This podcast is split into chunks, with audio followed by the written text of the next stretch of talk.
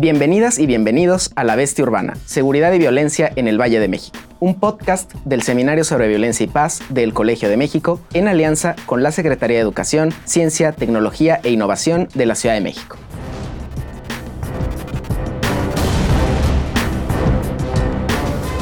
Bienvenidas, bienvenidos. Yo soy Rodrigo Peña y esto es La Bestia Urbana, un podcast del Seminario sobre Violencia y Paz del Colegio de México, en colaboración con la Secretaría de Educación, Ciencia, Tecnología e Innovación de la Ciudad de México, la SECTEI. En este espacio discutimos temas sobre violencia, delincuencia, criminalidad eh, desde una perspectiva metropolitana para la zona metropolitana del Valle de México, una de las más grandes del mundo y de América, eh, por supuesto. En esta ocasión nos acompañan Pablo Vázquez, bienvenido Pablo, y Carmina Jasso, bienvenidos, bienvenidos. Eh, vamos a hablar ahora de prevención de la violencia y para eso vamos a escuchar una cápsula que nos ha preparado el equipo y volvemos con nuestros invitados. En el periodo entre 2019 y junio del 2022, la Ciudad de México reportó una reducción del 59% en delitos de alto impacto. Se trata sobre todo de robos con violencia, lesiones y homicidios dolosos. En un periodo similar, el homicidio doloso se redujo un 62.7% y tuvo su mínimo histórico en abril de 2022, cuando alcanzó tan solo los 1.9 homicidios diarios. El gobierno local implementó estrategias como Ciudad Segura con un enfoque integral en la prevención del delito, que involucra el trabajo de inteligencia y la acción de las diferentes corporaciones policiales, así como la participación de la ciudadanía. La estrategia de proximidad por cuadrantes, que trata de mejorar las labores de vigilancia, reducir los tiempos de respuesta y crear vínculos entre ciudadanos y policías, brinda atención a 841 cuadrantes de las 16 alcaldías, de los cuales 126 son de acción prioritaria. También hay esfuerzos interinstitucionales como Barrio Adentro, estrategia que busca canalizar a niñas, niños, adolescentes y jóvenes actividades educativas, culturales y deportivas para garantizar así su derecho a una libre vida de violencia. Carmina, bienvenida, bienvenida al colegio, bienvenida al podcast. Eh, tú eres una experta en temas de prevención de la violencia eh, y de la delincuencia. Preguntarte qué es la prevención, por qué necesitamos la prevención y en particular alguna reflexión que nos puedas ir compartiendo sobre por qué es importante para una ciudad gigantesca como esta. Bueno, primero agradecer la invitación para estar con ustedes. Me da muchísimo gusto poder conversar Digo, ahora desde mi posición académica puedo decir que afortunadamente tenemos varias definiciones sobre prevención, ¿no? Y no, no quiero enfocarme mucho en eso, simplemente decir que es el conjunto de programas y acciones para reducir los riesgos de tener violencias y delitos, ¿no? Y tenemos varios tipos de prevención, que haya segúnes también, pero creo que el, consenso general, pues tenemos prevención social, prevención psicosocial, este, prevención comunitaria y prevención situacional. Eh, ¿Por qué es importante? ¿no? Creo que la definición más consensada lo dice, eh, pues es justamente para reducir esto, pero me parece que para la metrópoli lo más, más importante, si lo podemos traducir de manera directa en algo tangible, ¿no? aunque es subjetivo, es mejorar la calidad de vida de las personas. Cuando nosotros implementamos algún programa, alguna acción, ¿no? sea un programa gubernamental, alguna acción vecinal que puede ir en varios niveles, lo que se está haciendo justamente pues es mejorar la calidad de vida de las personas. Hablemos, por ejemplo, de prevención situacional del delito, que es una de las que más trabajo, que quizá no necesariamente es la mejor, no porque sea la que a mí más me interesa estudiar, no es la mejor, este, y, no, y nunca van solas las, las, las acciones de prevención. Por ejemplo, el remozamiento de un parque, ¿no? La intervención urbana de un parque para tornarlo más seguro, puede ser la diferencia para que la gente decida ir o no.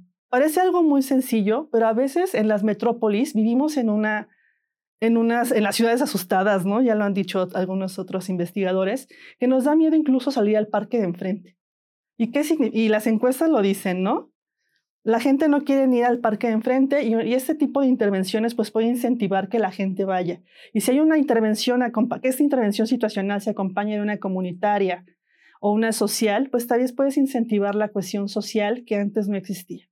Bueno, creo que eso es lo más importante, sobre todo pensando en las necesidades que hay en, las, las grandes urbanizaciones, que sabemos que no siempre se tienen todos los elementos para una convivencia armónica, y me parece que muchos de los programas y acciones de prevención están enfocados a esto, y yo pensaría que eso es como lo más valioso, porque justo, ¿no? Si tratamos de ser críticos, una de las partes más endebles de la prevención es la evaluación, que tú no puedes decir de manera lineal, pues con esa intervención de parque estamos eh, bajando la probabilidad de los homicidios. No necesariamente ahí ya sería tramposo, pero tampoco podemos decir que no esté ocurriendo nada cuando hacemos ese tipo de intervenciones. Claro. Sí ocurren cosas. De alguna manera, más vale prevenir que lamentar, dicen. Y en términos de violencia y delincuencia, la lección es un poco anticiparse de alguna manera. Además de anticiparse, creo que también es generar como esta sensación de paz en las personas. En las grandes urbanizaciones, ¿no? Ahora tenemos estos problemas de las emociones,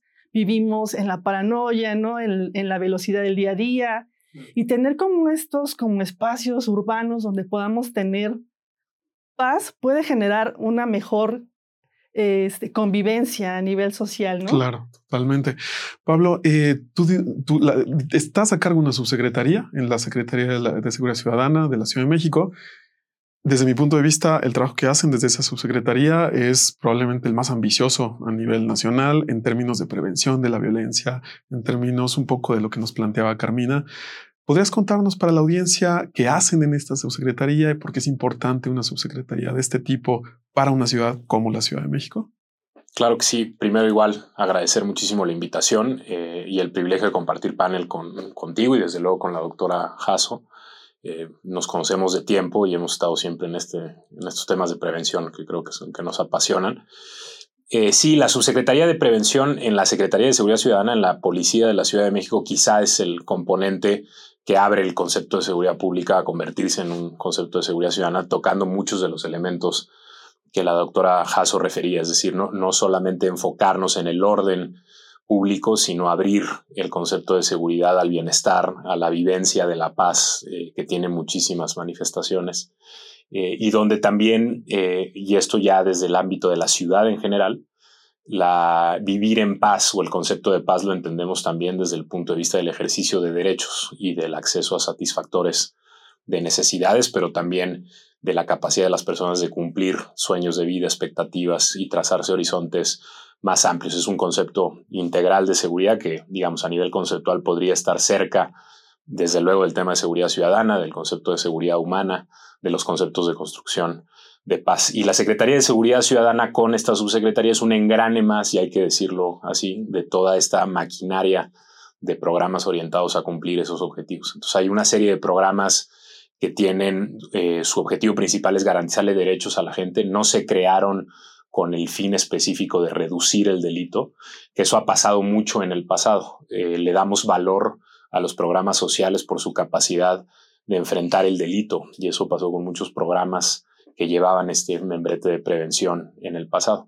Acá la visión es más de derechos, de, de, abrir los derechos hacia la gente y desde luego si existe algún efecto indirecto en la construcción de comunidad, y en la eh, reducción de, propensión delictiva de, algunas personas, pues bienvenidos. Y claro que lo va a haber en la medida que, las comunidades estén más consolidadas, la gente pueda tener acceso a educación, pueda tener acceso a trabajo, etcétera, sobre todo en el mediano y largo plazo. Y luego hay toda una serie de programas que sí fueron creados específicamente para resolver distintos problemas delictivos, desde el ámbito situacional, por ejemplo, con el enfoque mucho de la violencia hacia las mujeres, se tiene el tema de senderos seguros, que eh, se hicieron mediciones de en qué espacios hay o había una mayor incidencia de, robos o de agresiones hacia las mujeres y se ha tratado de asegurar con distintas medidas situacionales esos espacios desde iluminación, vigilancia de cámaras, presencia policial, eh, etc. Y eh, tenemos programas y, hay una apuesta muy ambiciosa de parte del gobierno de la ciudad de enfocar recursos sobre todo en personas que por su condición, ya sea inmediata, comunitaria, familiar o incluso el tipo de decisiones que han, que han tomado, podríamos calificar que tienen una mayor propensión a incurrir en conductas delictivas o ser víctimas, víctimas de ellas.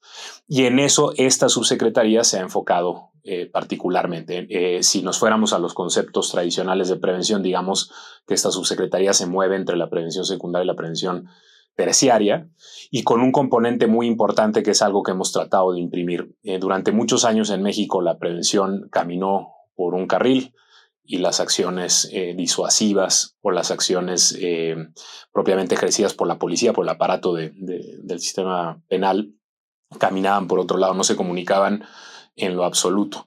Eh, y eso vimos que era, que era un error eh, y creemos que, que ambos tipos de acciones se benefician de la interacción entre unas y otras. Del lado disuasivo es muy claro eh, cómo el trabajo, vamos a llamarle de mayor corte social, incrementa o ayuda a incrementar la legitimidad de las acciones disuasivas. Y del otro lado, quizá el ejemplo más claro es la información y la inteligencia con la, con la que se trabaja. En la Secretaría prácticamente la misma inteligencia con la que eh, se detiene a personas, se utiliza a nivel social para dirigir los programas verdaderamente a aquellas personas que, que más lo necesitan. Y tenemos algunos ejemplos que hemos eh, podido compartir con este, con este seminario en específico. Hay una iniciativa de algo que se llama disuasión focalizada, que se llama Alto al Fuego, que tenemos por ahí echada a andar.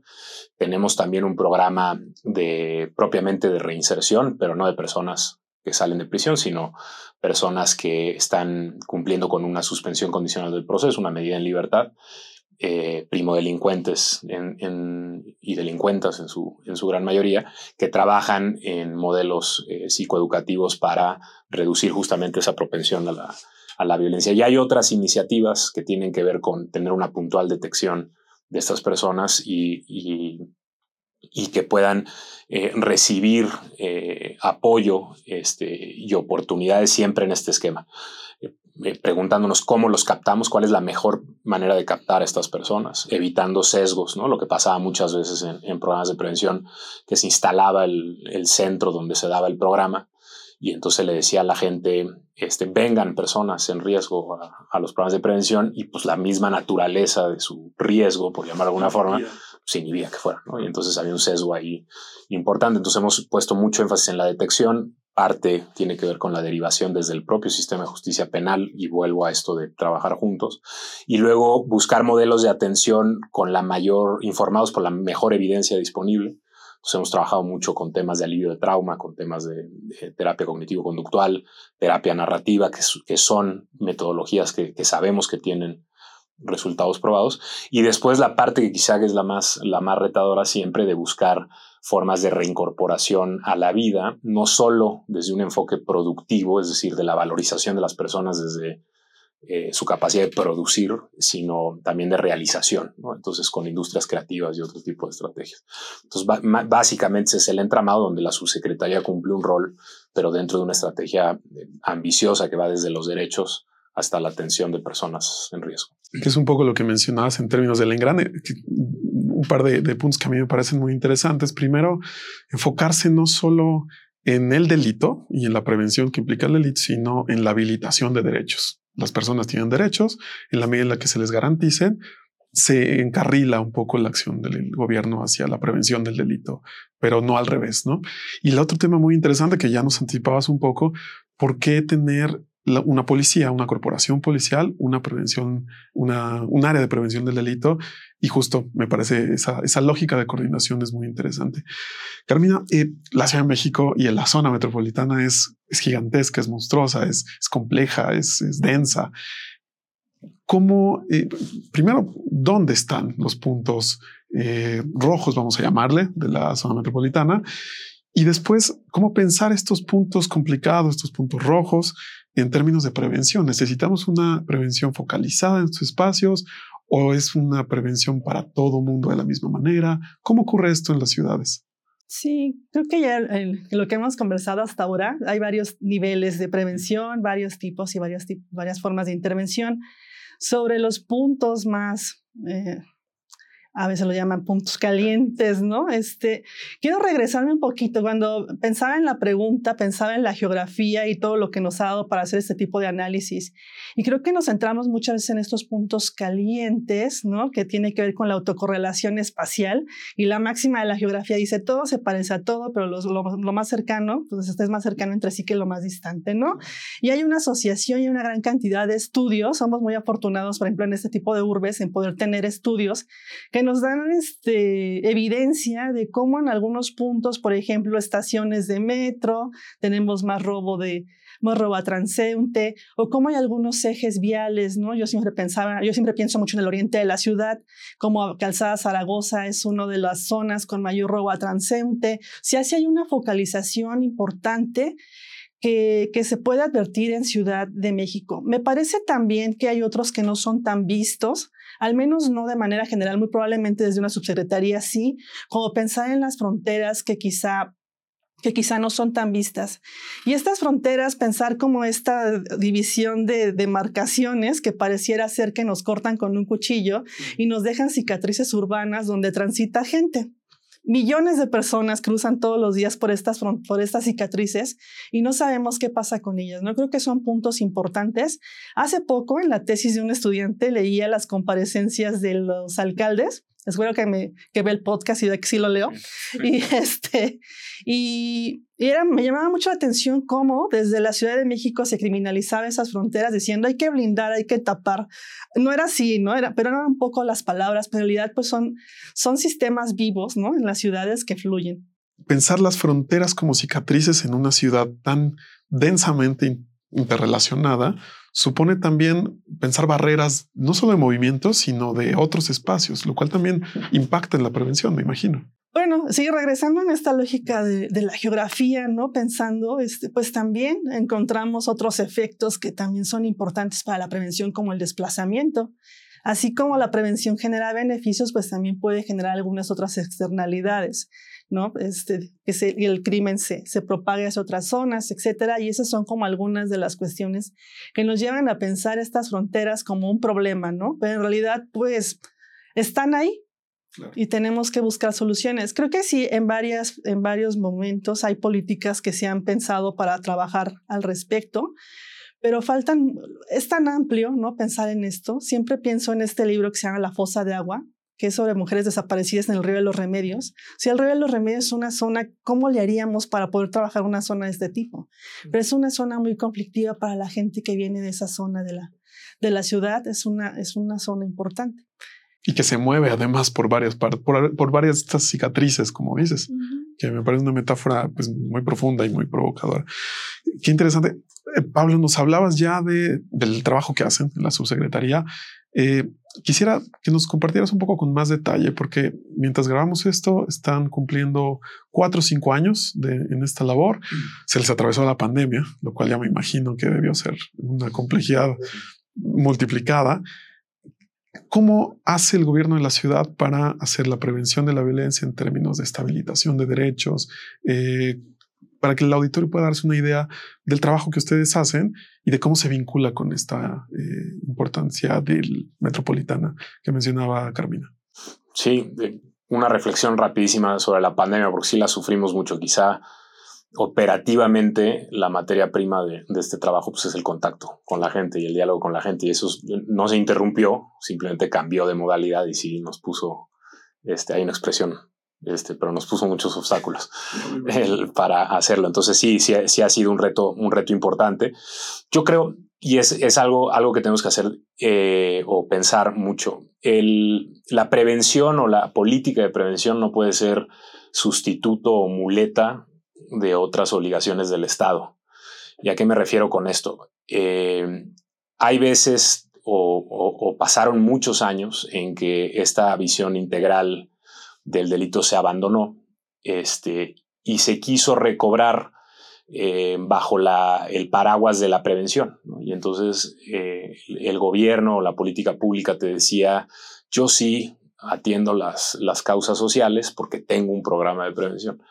Pero cuando revisabas ese programa de prevención, pues tenía un presupuesto eh, muy limitado contra todas las necesidades y tenía una capacidad operativa extremadamente limitada pero tenía un mandato enorme. Entonces te decían, para solo con un problema, pero eran 150 problemas del mismo tamaño, pero solo para ilustrarlo con un problema. Te decían, es muy importante para la prevención abatir eh, la deserción escolar. Entonces, abatir la deserción escolar es un problemón en, sí, mismo. Entonces, eh, y para eso había un programa que tenía un presupuesto no mayor para todo el país a 3 millones de pesos, y con eso tenías que resolver ese y 150 otros problemas similares, ¿no? Este embarazo temprano, te decían, adolescente. Vinculados eh, además al problema original. para solucionar eh, estos problemas en, eso sí, en zonas acotadas, porque decían ahí es donde está el delito. Entonces, al final, lo que uno veía con esto es que de manera un tanto quizá la palabra sea hipócrita, con eh, las políticas de prevención social se quiso sustituir con un gasto muy minimalista algo que es eh, la construcción tal cual de un estado de bienestar. Entonces, eh, los sistemas de cuidados, los sistemas de salud, los sistemas de becas, los sistemas de pensiones, que todos y al final son los que resuelven esos 150 y pico problemas que son los llamados factores de riesgo en la, en la teoría de prevención, se querían resolver con una política pública ejecutada por una dependencia en algún lado. Y con recursos acotados en sí. Claro, y discursivamente se decía que nosotros estamos atendiendo las causas. Y eso, eso es, eh, creo que es falso, es falaz completamente. Entonces, ¿cuál es la visión de la ciudad? Ante todo, ser muy claros en que eh, lo que tiene que haber antes es estado de bienestar. Tiene que haber cuidados, tiene que haber eh, eh, derechos para las, para las personas. Y digamos que todos los problemas que queden después de eso, entonces ya empezarlos a resolver con política pública ad hoc. A veces no puedes hacerlo en ese orden, tienes que empezar de manera un tanto simultánea porque los problemas urgen y están ahí, pero es un poco esa visión. O sea, los problemas sociales, estos grandes factores de riesgo que habla la, la política de prevención, resolverlos con Estado, con estado de bienestar y sistemas de cuidados. Y después, eso sí, eh, y lo vemos en sociedades que tienen eh, sistemas más consolidados, eh, hay remanentes de, de, conductas, digamos, que necesitan este, una atención más especializada y sí atender ya propensiones delictivas como tal. ¿Y a qué me refiero con propensiones delictivas? En que también en eso hay que tener mucho cuidado porque la teoría de la prevención creo que mal entendida contribuye mucho a estigmatizar grupos de personas. Entonces, un factor de riesgo es ser joven, un factor de riesgo es dejar la escuela, un factor de riesgo es consumir drogas. Y entonces este, lo único que estamos haciendo es clavándole alfileres a la gente diciéndole riesgo, riesgo, riesgo. ¿no? Ciertos sectores o personas concretas y, se estigmatizan. Y, y, lo que hemos visto en los programas que hemos implementado es que son minorías muy marcadas las que tienen esto que me refiero como propensión delictiva. ¿Y qué es propensión delictiva? Aquellas personas que en un entorno dado, en un espacio dado que tiene ciertas facilidades, digamos, también toman decisiones para explotar esas facilidades y cometer delitos. Y no es cierto que todo mundo haga eso. O sea, tú entras a las zonas de la Ciudad de México que tienen los peores nombres, las peores famas, este, no necesito decirlas este, y, contribuir a ese estigma, sino entras a esos lugares y lo que te das cuenta es que la grandísima mayoría de las personas, aún en esas condiciones que la teoría de prevención te, diría son factores de riesgo, no tienen la menor intención de incurrir en una conducta de esto. Entonces, eh, sí puntualizar esas dos cosas. Lo primero es estado de bienestar y eso no necesita hacer ninguna Secretaría de Seguridad Ciudadana, este, ninguna policía, eso es estado de bienestar. Y lo siguiente, sí, de manera especializada y focalizada ir atendiendo ciertas cosas. Y ahí, eh, no me quiero extender mucho, ahí es donde se ha enfocado mucho el trabajo propiamente ya de prevención de la ciudad. ¿Cómo? Este, de manera genérica, pues identificando esos grupos, identificando esas personas, acercándoles opciones reales, opciones que, que hagan, eh, que concuerden con su, con su, con su vida y con el escenario real este, de su vida, ¿no? Por ejemplo, tú no puedes pretender la empleabilidad de personas este, que a lo mejor nunca han tenido las herramientas emocionales, eh, psicológicas para aguantar un trabajo de ocho horas corridas con un horario específico, levantándote a cierta hora. Entonces tienes que ir adaptando eh, todo eso para, para hacer, eh, buscar esa congruencia. Y en eso está, Pilares tiene un modelo de ese tipo, Jóvenes Unen al Barrio tiene eh, un modelo de ese tipo, Alto al Fuego reconecta los propios programas de reinserción, cada uno atendiendo necesidades específicas y poblaciones específicas de mayor o menor riesgo, si uno quisiera catalogarlas, pero siempre es eso, a quién detecto que verdaderamente estemos atendiendo una propensión, eh, y qué, le ofrezco que haga sentido en su vida, en sus preferencias, este, y que puedan tomar mejores decisiones. También en esto eh, no hay que asumir ese rol eh, maternal, paternal de decir haz, sino toma estas decisiones con esto, ¿no? Que pongo sobre medida a tratar a las personas como personas. Así es. es. Es interesante porque pasamos entonces de un escenario donde reconocemos la importancia de la prevención y luego nos dices, bueno, pero la prevención no va a resolver todo. En realidad es una articulación que depende eh, pues, de una serie de factores, de condiciones y que no se le debe de recargar necesariamente todas las, eh, digamos, las herramientas que, que, que, en ese sentido. Eh, Carmina, quisiera pedirte una, una reflexión. Tú has trabajado mucho el tema de videovigilancia y del vínculo de la videovigilancia con la seguridad. ¿Se conectan en alguna medida la videovigilancia, la prevención? ¿Es importante tener video para poder prevenir? ¿No es tan importante? ¿Cómo está este vínculo? Es una gran pregunta, ¿no? en la que me he dedicado los últimos años. Gracias por, por incluir la, la pregunta. Pues tendría varias cuestiones que decir al respecto, ¿no? Creo que lo principal es, ya más allá de la pregunta de si funciona o no, creo que es algo que ya ha llegado para estar en las ciudades.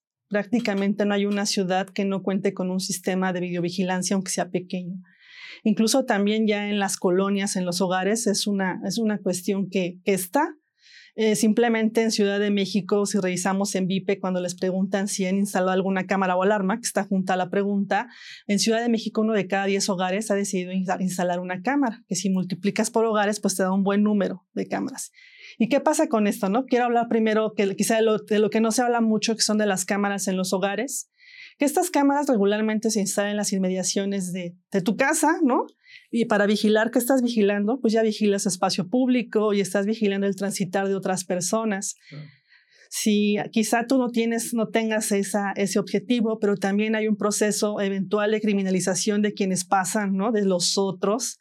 También hay procesos para comprar cámaras con presupuesto participativo. Hasta antes de la pandemia teníamos un incremento importante de adquisición de cámaras donde los en las colonias pues estaban instalando estos sistemas y los sistemas de monitoreo estaban en, en, algunos casos, estaban en, en, la sala de algún vecino, ¿no? Porque no, no cerraban el círculo de poder conectar y no hay manera de poder conectar todas las cámaras a un centro de control. Y yo siempre digo, no es lo mismo que te vigile un vecino, así sea el vecino vecina más honorable, a que te, a que te vigile un servidor, servidora pública de, de la Ciudad de México. No hay mucha, mucha diferencia. Y están también las cámaras del gobierno de la Ciudad de México, por ejemplo, otras cámaras que, que, bueno, hemos visto que funcionan. De que funcionan, funcionan, porque hemos visto este, mm, cómo en flagrancia pues hay detenciones importantes, también contribuyen para la investigación, algunos casos importantes donde se ha determinado este, pues lo que ocurrió detrás de un feminicidio, por ejemplo, puedo mencionar varios, ¿no? Recientes, donde las, los videos han sido importantes para poder construir lo que pasó. Sin embargo, creo que el tema de videovigilancia, cuando hablar de prevención, pues es de estos, ¿no? Es una forma de prevención situacional. Y Pensando en esta teoría de los ojos de la calle, en la calle de Jane Jacobs, sería una extensión de estos ojos en la calle, ¿no? Son los ojos electrónicos desde un gobierno, por ejemplo, que nos están proporcionando una mirada, una mirada no recíproca. Y, pero en, al realidad, pues no siempre podemos tener como los elementos que nos permitan cerrar el círculo de que todo delito que se registra en una cámara pueda ser visto. Ahora tenemos más elementos como la inteligencia artificial, el reconocimiento facial, etcétera, pero aún así creo que la parte importante es el factor humano, ¿no? Lo han dicho quienes han escrito, investigado sobre el tema, es una de las partes más importantes para que realmente funcione como una política pública de prevención. Insistir en que esto pues ya va a seguir incrementándose en el tiempo, ¿no? Las ciudades van hacia el modelo de ciudad inteligente, ¿no? Es el modelo que se te vende a nivel mundial este, más cámaras, ¿no? Este, las apps, todo esto, todo esto va a ir en Inteligencia artificial ahora también. artificial. Y en realidad creo que desde nuestra posición hay que pensar cómo hacemos para que cierre ese ciclo y realmente sea algo que nos funcione para, para que la sociedad pueda estar más segura.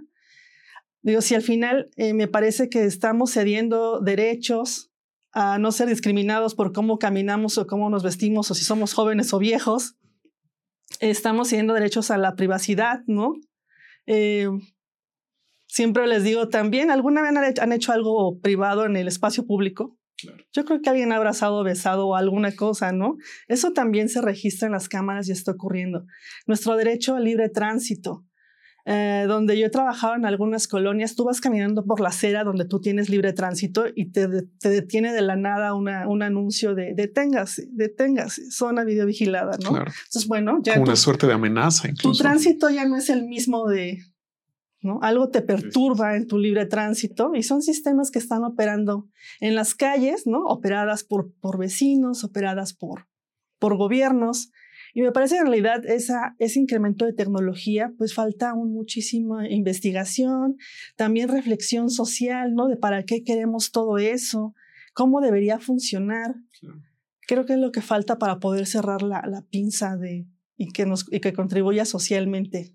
Qué interesante porque de, de alguna manera nos planteas que a mayor tecnología el reto en materia de derechos y se incrementa igual o más.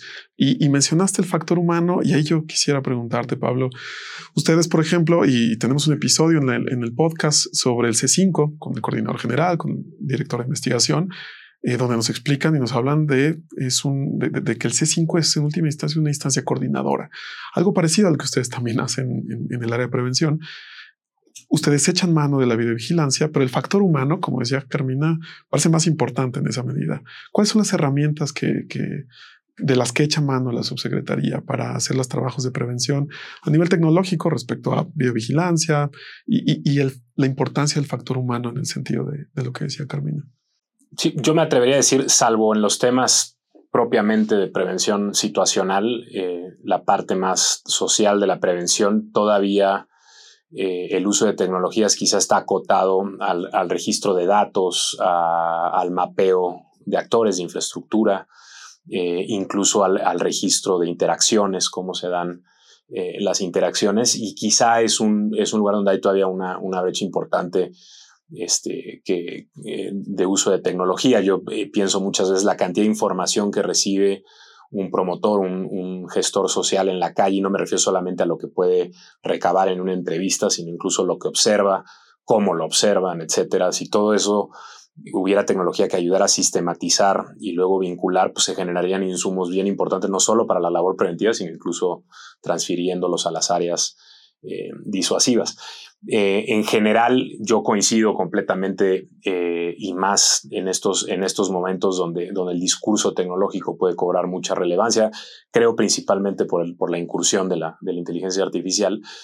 si no hay factor humano detrás que sepa llevar esa información a buen puerto, se ve claramente limitada. La, ciudad ha ampliado el número de cámaras en términos de ojos, eh, quizá no de ubicaciones, también de ubicaciones, pero el, aumento ha sido sobre todo en ojos, eh, eh, buscando la, visión periférica de las cámaras ya existentes en muchos casos. Entonces pasó de 14.000 a 63.000 cámaras en esta, en esta administración.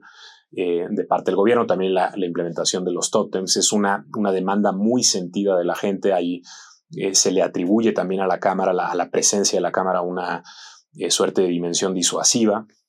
Eh, y se vuelve extremadamente útil a la hora, por ejemplo, de investigar delitos.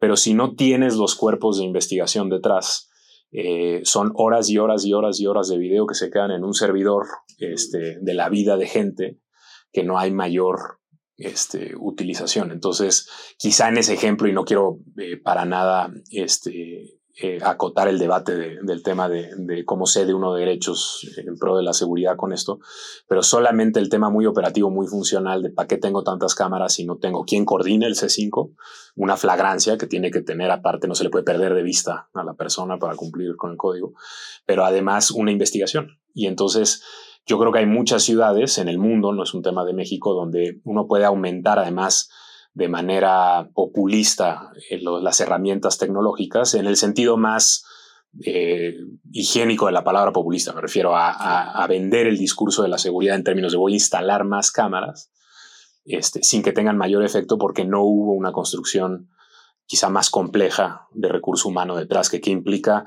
reclutar, certificar, capacitar, etc, ¿no? Es un proceso bastante este, más lento que una adquisición de la última, de la última tecnología. Creo, eh, no por eso, y hay que decirlo, hay que, hay que renunciar a esto, creo que se tiene que explorar, se tienen que incorporar este, esas tecnologías, pensando también en que delante el fenómeno que se quiere atender este, y, en su, y en el lenguaje más belicista, atacar, eh, también tiene un componente tecnológico que tiene ciertas características que van evolucionando. Entonces tampoco puedes eh, asumir un discurso antitecnológico eh, en este momento. sería, sería completamente, completamente absurdo. Y en temas, en temas de prevención creo y siempre será muy útil apostar mucho a la, a la identificación y al entendimiento de los problemas.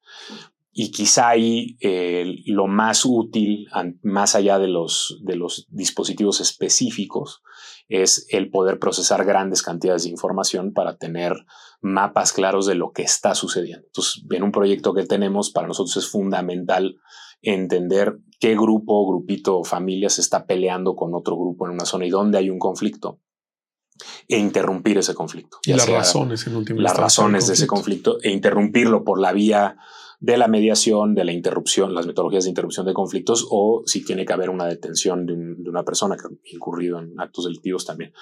Pero para poder entender eso y en toda la ciudad y en todas las colonias donde las dinámicas, fricciones entre la gente son muchísimas, pues sí, no lo puedes hacer celda por celda en Excel, necesitas meterle.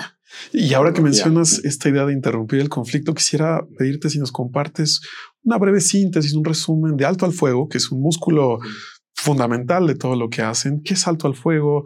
Eh, ¿Cómo lo traen a la Ciudad de México? ¿Cómo lo adaptan a la Ciudad de México? Un poco que nos compartes esta experiencia de interrupción justamente de la violencia. Alto al fuego es una, es una metodología, es una intervención de disuasión focalizada, es como se llama la, la metodología, es una intervención que se desarrolla, o los principios de esta intervención se desarrollan en los Estados Unidos en los años 90 para atender eh, uno de los momentos más violentos en la historia reciente de Estados Unidos, eh, que algunos autores lo atribuyen a, lo que le llamaron la, epidemia del crack.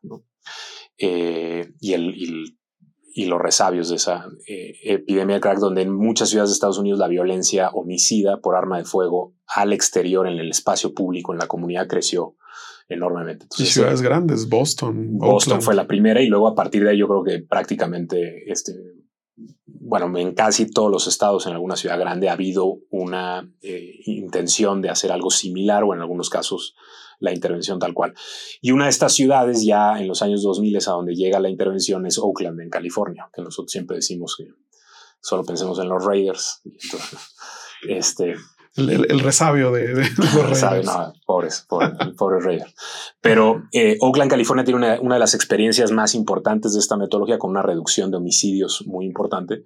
Y cuando la jefa de gobierno la entonces jefe de gobierno Claudia Sheinbaum gana la elección y está en el periodo de transición, hace una visita a California y en la ciudad de Oakland, eh, platicando con la entonces alcalde de Oakland, conoce esta intervención y pide que en la Ciudad de México se intente eh, primero ver si es adaptable al contexto mexicano y si esos principios eh, son vigentes en un contexto como el de la Ciudad de México, porque también hablar del contexto mexicano es una generalización no válida.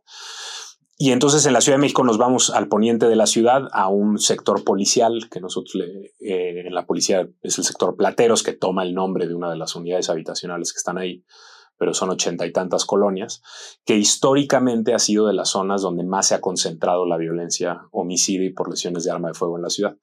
Ahorita en la ciudad estamos viviendo un fenómeno donde en toda la ciudad hay una reducción de los homicidios, pero es, es eh, curioso ver cómo las zonas que históricamente han sido las de mayor concentración siguen siendo las de mayor concentración.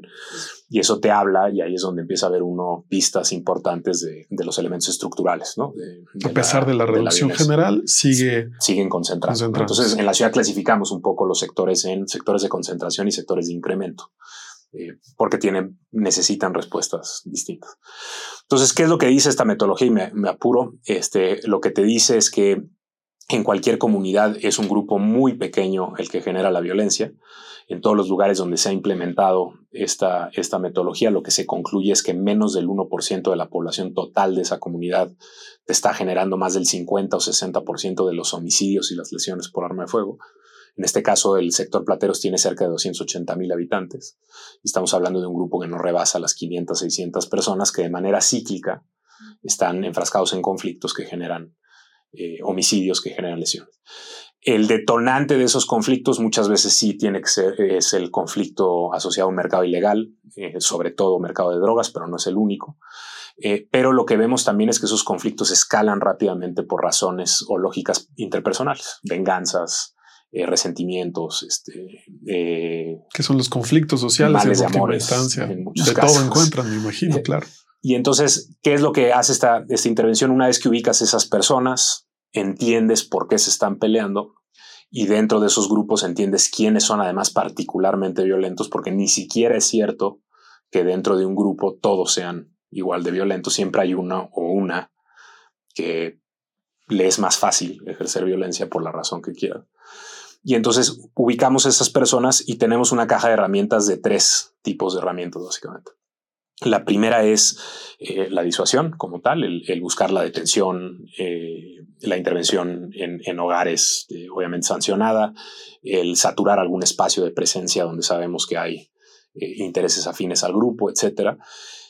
lo siguiente es algo que en, en, México, para evitar confusiones en los términos, le llamamos comunicación preventiva o disuasiva, que es informar a estas pequeñas redes sociales cuáles son las consecuencias de ejercer violencia, no solo las consecuencias penales, sino las consecuencias sociales, el sufrimiento que generan, cómo van a dejar a hogares sin papá, sin mamá, sin hermano, hacer vivir la experiencia, porque muchos de ellos han sufrido violencia, entonces regresarlos a conectar con el sufrimiento propio.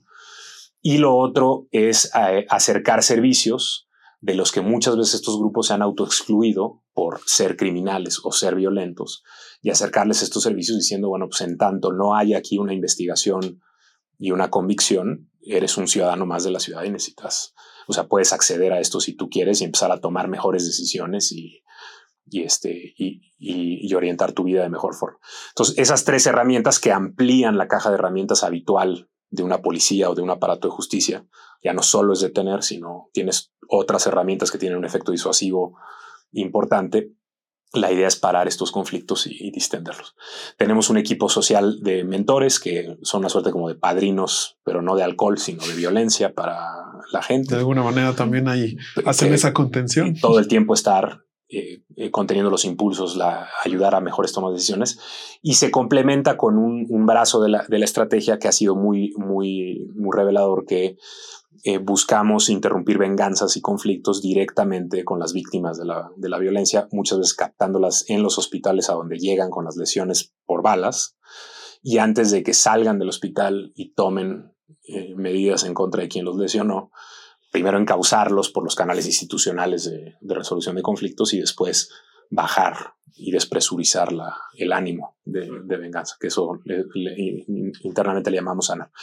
Todo eso creemos que ha tenido, ha sido, es difícil, lo decía la doctora Jasso al principio, eh, medir con, con toda precisión, se necesitan grupos de control de comparación para poder llegar a conclusiones. Eh, la ciudad tiene una complejidad porque cronológicamente toda la ciudad redujo sus homicidios a partir de una fecha que coincide mucho con el inicio de la estrategia, que es la fecha pues, en la que empezamos a trabajar. Muchas cosas estaremos hablando analíticamente. Alto al fuego, toda la parte de análisis habrá iniciado mediados de 2019 y principios de 2020 es cuando empieza ya el trabajo en campo. Y luego la complicación de la pandemia, otra Más pandemia, etc. Entonces, eh, estamos en ese punto, obviamente buscando la, la evaluación por componente agregada, eh, no solo el efecto sobre la violencia, sino también una aspiración es que esto tenga efectos organizacionales importantes en la forma en la que se coordinan las soluciones. Este, pero creemos que ha contribuido definitivamente a que uno de los sectores más violentos en este momento sea de los, de los pocos sectores en la ciudad donde ha habido una disminución del 60% de los homicidios, pero además se ha sostenido en niveles eh, bajos, ¿no? ¿no? ha tenido repuntes eh, significativos la, la, violencia en la zona. Entonces ya dirá eh, la ciencia y el tiempo, pero bueno, como, como, como metodología creemos que, y ese era quizá el, el objetivo principal, ver si todos estos principios y premisas eran transportables eh, y se podían trabajar. Este, y les agradezco el tiempo. Para no, no, al contrario, me parece bien interesante cómo encuentran momentos en los que ponen alto al fuego, literalmente. Y si no lo encuentran en un primer momento, en un segundo y en un tercero, muy interesante. Casi se nos acaba el tiempo, pero no quiero despedir el episodio sin preguntarle sobre el futuro de la prevención en la ciudad, en la metrópoli. Carmina como experta, Pablo como operador y como incluso pues innovador también de la política de prevención. Carmina, ¿cuáles son los retos hacia el futuro en materia de prevención? ¿Hacia dónde tenemos que ver eh, en, el caso de la metrópoli? Pues mira, eh, creo que con fortuna podemos decir que las áreas de prevención, como hemos escuchado, se han ido profesionalizando, ¿no? Han ido innovando mm. y pensando más en cómo hacia dónde deben ir las cosas. Creo que cada vez hay más entusiasmo en torno al tema en las grandes urbes y eso es importante, no solo en términos de recursos, sino también de estrategias de lo que se puede hacer. Ya para cerrar, ¿no? Compartir con entusiasmo. Hace algunos meses tuvimos un curso básico de políticas públicas para la construcción de paz en la UNAM. Y realmente fue, fue muy emocionante ver que hay mucha gente interesada en varias partes del país. Incluso tuvimos estudiantes de, de América Latina, servidores públicos, algunas personas interesadas, pero realmente hay interés y entusiasmo porque estas cosas funcionan. Entonces creo que el futuro va hacia allá, hay personas interesadas, tenemos que pensar en innovación, ¿no? En profesionalización de tomarnos esto con, como más en serio. Claro, la emergencia no es menor, pero el entusiasmo está a la altura en alguna medida. Qué interesante. Pablo, ¿hacia dónde llevar esto? Eh, hay que preservar. hay pensar en un horizonte. Claro, porque digamos, de alguna manera están sentando eh, piedras, ¿no? Eh, ¿Qué hacer con esto que han construido durante este tiempo? Yo haría énfasis en lo que comentaba. Primero, no saltarnos pasos, no, no, que la prevención no sea la coartada para, o la política de prevención social como se ha entendido tradicionalmente en México, no sea la coartada para dejar de hacer cosas y, saldar cuentas que están pendientes, que es que pasan por la construcción de estados de bienestar, sistemas de cuidados amplios, eh, y no que no sea una eso, una cuarta de decir tengo prevención, ya no necesito aquello otro, que además tiene eh, implicaciones importantes. ¿no? El, para construir todo eso, pues necesitas recursos, necesitas un acuerdo entre distintos actores nacionales, sociales, para, para que eso exista, incluso una sintonía, me atrevería a decir, hasta discursiva ideológica. Eh, y no nos podemos saltar, o sea, no podemos decir la prevención puede hacer todo lo que en otros países se logra a través de, más Estado y de, un Estado que te cuide y que te, que te protege.